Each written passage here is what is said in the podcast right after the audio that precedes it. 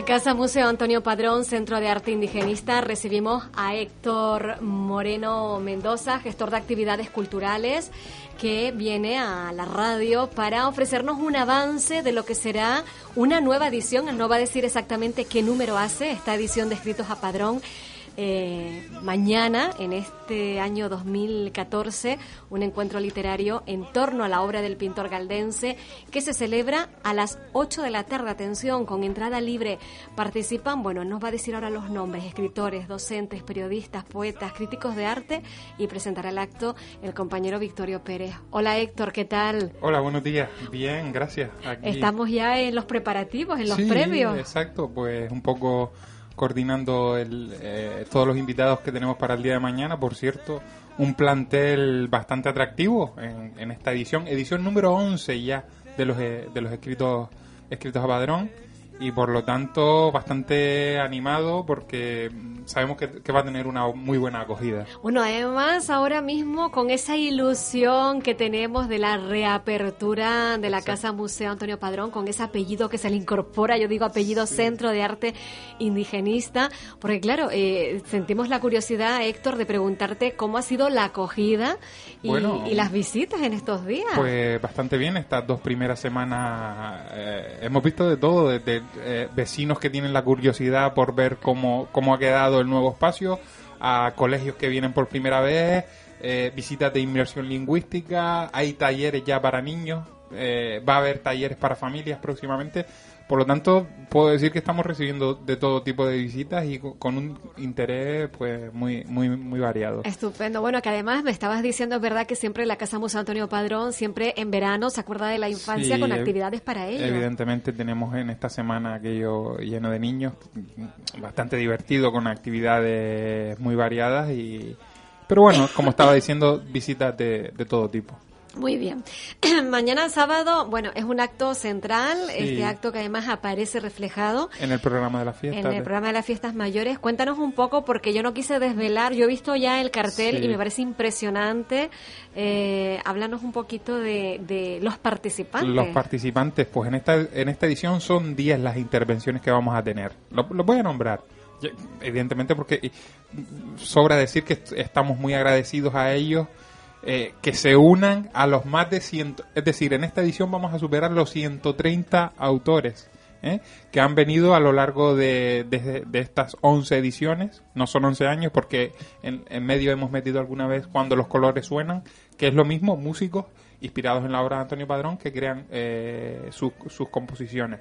Entonces, podemos decir on, decimoprimera edición, pero que son más de 11 años los que han pasado. Entonces, en esta edición, como estaba diciendo, vamos a superar ya los 130 autores.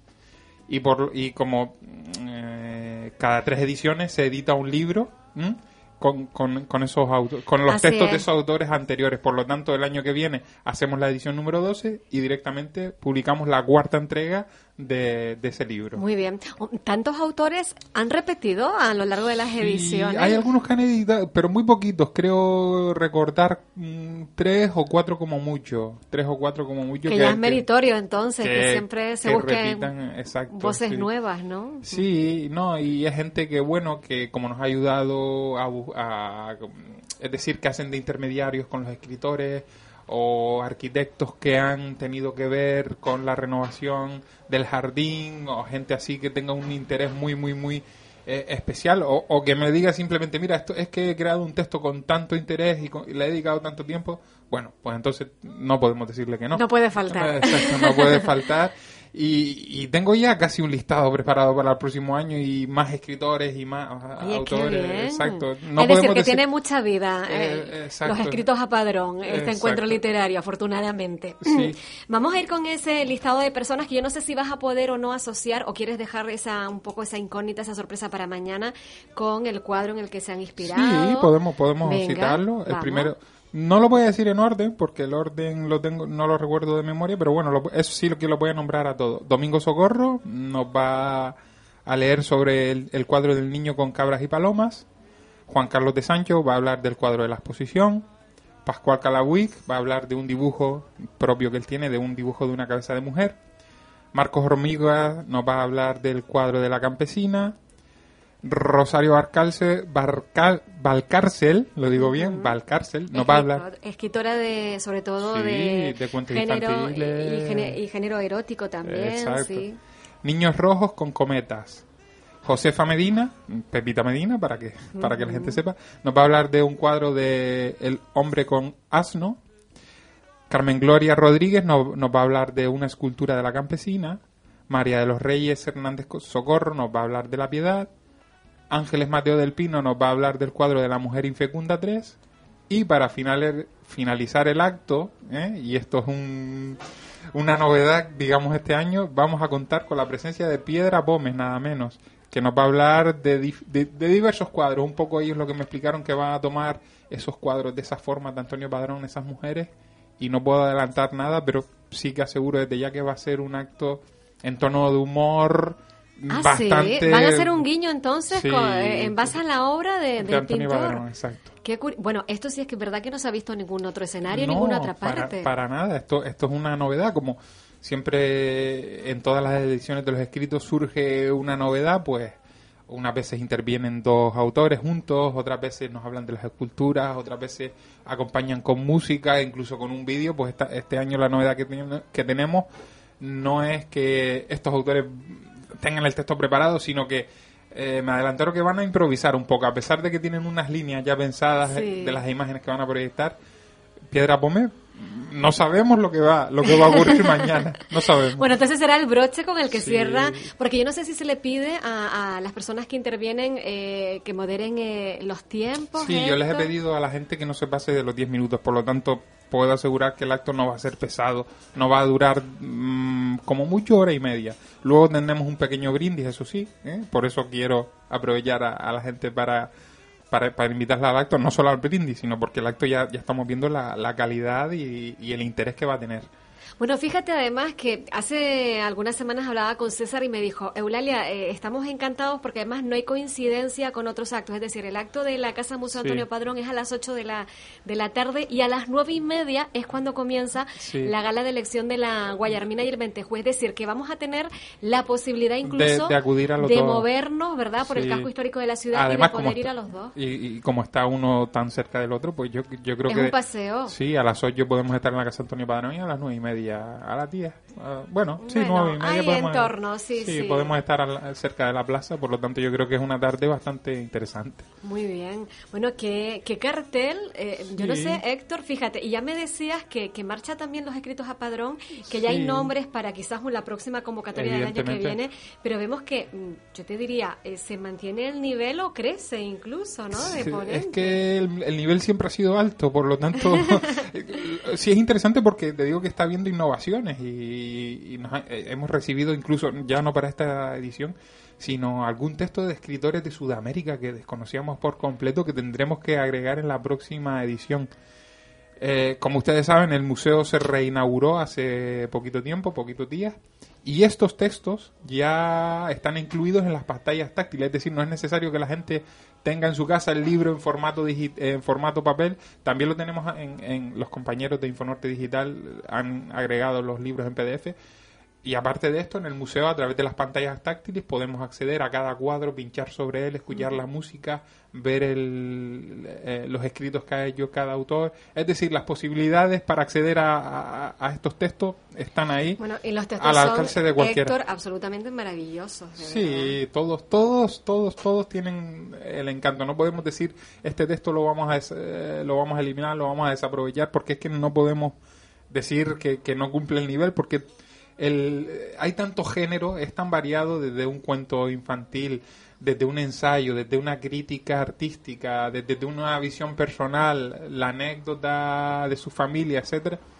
Todo, todo, todo es bonito. Lo todo convierte en un acto muy Claro. atractivo y muy ameno, ¿eh? Eh, que se nos va a ir rápidamente ahí, eh, que, que- que se, Sí. di- se va a disfrutar, se va a poder saborear, porque claro, cada uno ofrece lo mejor de sí, Sí. y co- de la mejor forma que sabe hacerlo. Una curiosidad, Héctor, eh, en, esta, en, este nuevo espacio ampliado que tenemos de la Casa Museo Antonio Padrón, ¿dónde se va a realizar? Entiendo que el aforo crece, El aforo crece. por eso ya estás aquí para Exacto. animar a la ciudadanía a que participen.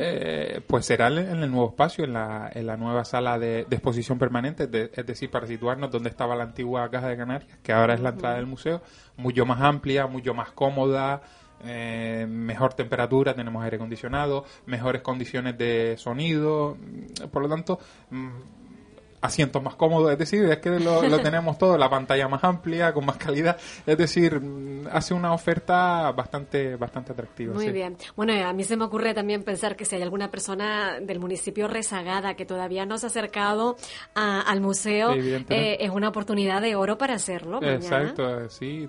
Eh, el museo estará abierto todo el día, desde las 10 de la noche, desde, perdón, desde las 10 de la mañana que abre su puerta, hasta las 10 de la noche que estaremos nosotros, como decía, en ese, en ese brindis un poco final de, este acto. Muy bien. Héctor, muchísimas gracias por venirnos a contar. a ustedes por, por invitarnos siempre que, tenemos algo entre manos. Con algo tan interesante no podíamos dejarlo pasar por alto. Recuerden, mañana a las 8 de la tarde, entrada libre hasta completar aforo, entiendo.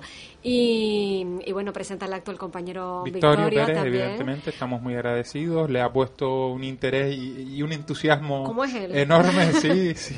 No, no tuvimos que decírselo dos veces.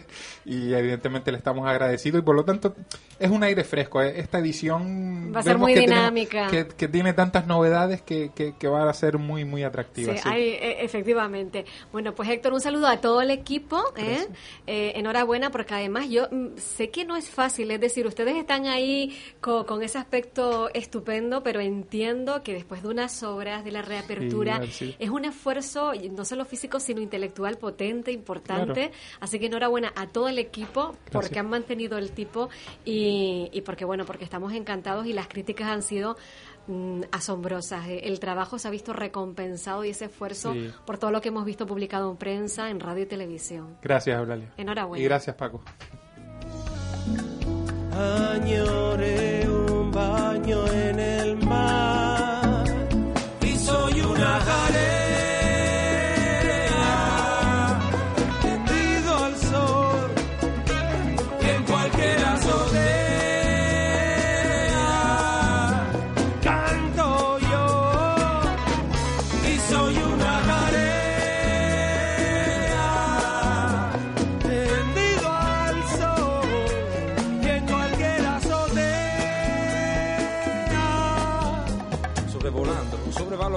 existen cúspides y los ídolos siempre se han exagerado. Aquí está tocando lo que sea tangible, adquiriendo el sabor en cada cosa. No importa si vienes o si el camino es para todos por igual. Dale suavecito con flow y va a verá que así como viene va y se va. La marea con la marea mi corazón se alimenta.